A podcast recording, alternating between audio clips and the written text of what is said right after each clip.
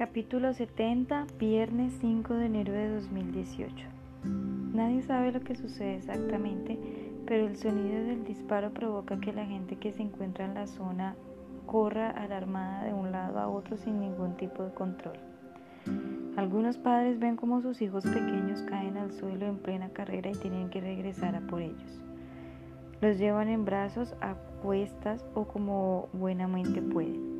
Todos quieren alejarse de aquel lugar lo antes posible. Eso es lo único que importa en ese instante. La sangre brota del pecho de Julia que yace en el suelo.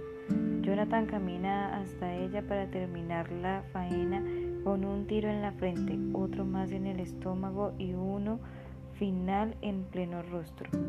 Ha aprovechado perfectamente las cuatro balas de las que disponía. Misión cumplida. Él ha ganado. Ahora lo meterán en la cárcel de por vida, pero está satisfecho con su venganza. Sin embargo, cuando vuelve a mirar en dirección a la estación del metro, Julia sigue allí de pie. La muchacha reacciona por fin e intenta alejarse corriendo de aquel mendigo y de su pistola. Afortunadamente para ella, Jonathan no es ningún experto tirador y ha fallado el disparo, aunque la mente obsesiva del preso fugado haya creído que le ha dado en el pecho y que ha podido rematarla en el suelo. El profesor de filosofía por fin se da cuenta de su error y sale corriendo detrás de la que fue su alumna. Su imaginación le ha jugado una mala pasada y se maldice por ello. Todavía le quedan tres balas que disparar. Tiene que administrarlas bien y no desperdiciarlas sin más. Así que lo primero que debe hacer es darle caza. Pero con aquellos ropajes le cuesta ir rápido. Julia no mira hacia atrás, corre lo más deprisa que puede y al mismo tiempo intenta contactar visualmente con alguien que pueda ayudarla.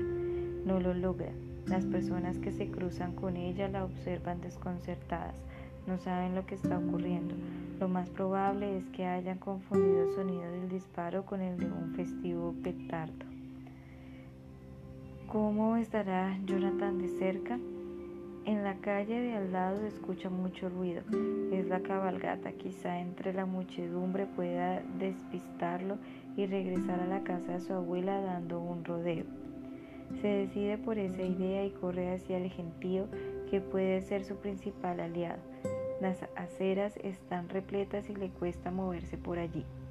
Esa es buena señal porque Jonah también, también se encontrará con dificultades para seguirla. A lo mejor ya lo ha despistado, pero le da miedo volverse y toparse con él. ¿Qué haces? Mira por dónde vas, arrapastroso, le grita un señor mayor gordo a Jonathan. También lo insulta a varias personas más cuando tropieza con ellas. Aquella zorra se ha metido en el tumulto. Ha sido muy lista. No podía esperar menos de la estudiante más brillante a la que ha dado clase. La ve correr delante a unos cuantos metros de distancia. Si se descuida, la perderá de vista y entonces será su fin. Está seguro de que esa es su última oportunidad de salvar la deuda que tiene con Julia Plaza. Y si le dispara, todavía le quedará dos balas si falla. Es mejor gastar una a no arriesgarse y que la chica logre escapar. Si consigue acercarse un poco más, lo intentará. Empieza a sentirse cansada, pero no puede desfallecer. Si se detiene, está muerta. Nunca imaginó que su vida podría terminar en medio de la cabalgata de reyes de la ciudad. Piensa en su abuela y en sus padres para sacar fuerzas de donde casi no le quedan. Sabrán ya que no ha quedado con Emilio. En los últimos tiempos ha mentido demasiadas veces. Si sale de esta promete ser más sincera con la gente que quiere. Y entonces escucha una voz entre la multitud gritando su nombre.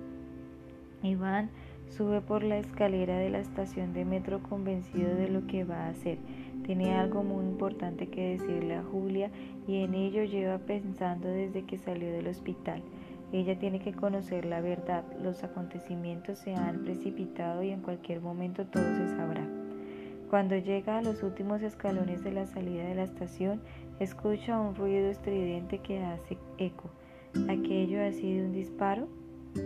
El joven entonces ve a Julia inmóvil y frente a ella a un mendigo con una pistola. ¿Qué significa aquello? Grita un par de veces el nombre de su amiga, pero ésta no la escucha. La chica corre despavorida y el indigente la persigue. ¿Por qué aquel tipo le ha disparado y ahora va tras ella? No entiende nada, solo que algo muy grave está sucediendo. ¿Viral? Se lo piensa dos veces y sale corriendo tras ellos. Parece imposible alcanzarlos porque les lleva bastante ventaja, pero tiene que intentarlo. Imagina que su amiga se meterá en algún portal abierto o tratará de pedirle ayuda a alguien. Sin embargo, Julia toma una extraña decisión. Se dirige a la derecha, directa hacia la calle por la que en ese momento está pasando la cabalgata de reyes. Por ahí tendrá complicado ir deprisa, aunque también será difícil para el mendigo. ¿Lo habrá hecho a propósito? El chico se detiene un instante, se le ha ocurrido algo. ¿Cómo se alegra en ese momento de vivir en aquel barrio y conocer bien la zona? Hay un supermercado en la esquina que tiene doble entrada. Se puede acceder por allí y otra puerta que da justo a la calle por la que se desplaza el desfile por donde se supone que irá Julia.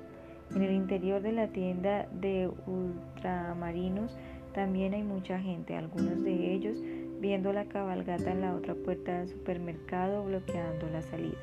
Iván se abre como camino como puede y finalmente sale afuera, aunque justo allí encuentra una fila de varias personas que forman una especie de muro humano casi imposible de, de rebasar. En ese instante Julia pasa por delante de él y el joven grita su nombre.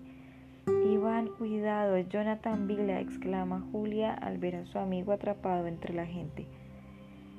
El mendigo mira hacia el supermercado y descubre a otro de sus antiguos alumnos. La chica acaba de pronunciar su nombre. ¿Es el momento de usar una de las balas que le quedan? No está muy seguro, pero Iván se encuentra más cerca que Julia y además no se mueve. Quizás si ella oye el disparo y se da cuenta de que le ha pegado un tiro a su amigo, corre hacia él para ayudarlo y le facilite las cosas. Jonathan da unos pasos hacia adelante, apunta en dirección a Iván y dispara.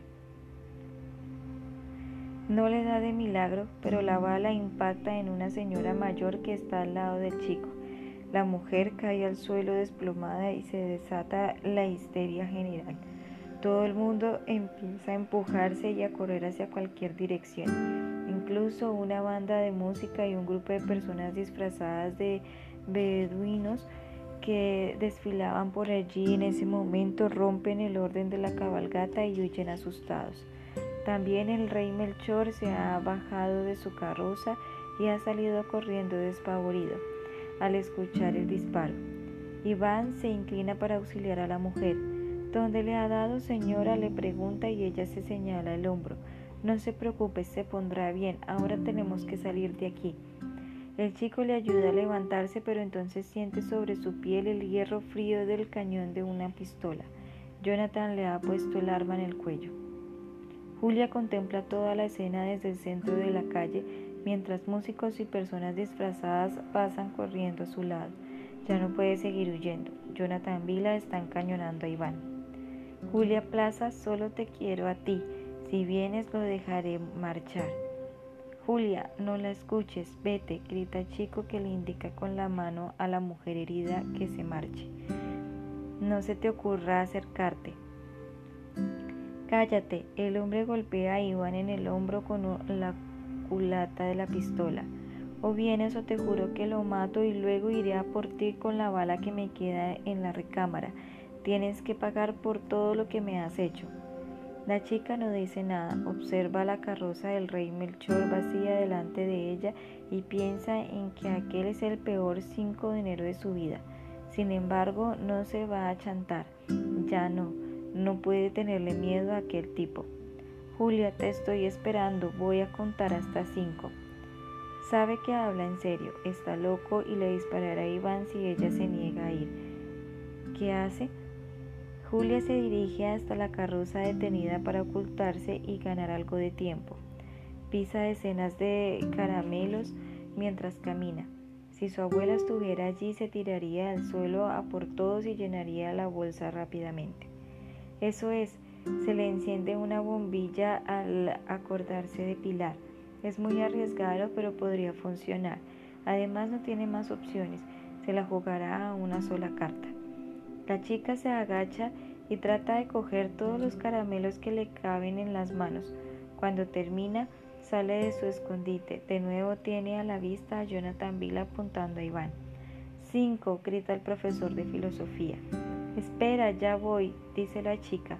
Julia se acerca lentamente a ellos sin perder la vista hasta la mano en la que Jonah se sostiene la pistola. Todo el mundo ha salido corriendo, ya no hay nadie a su alrededor.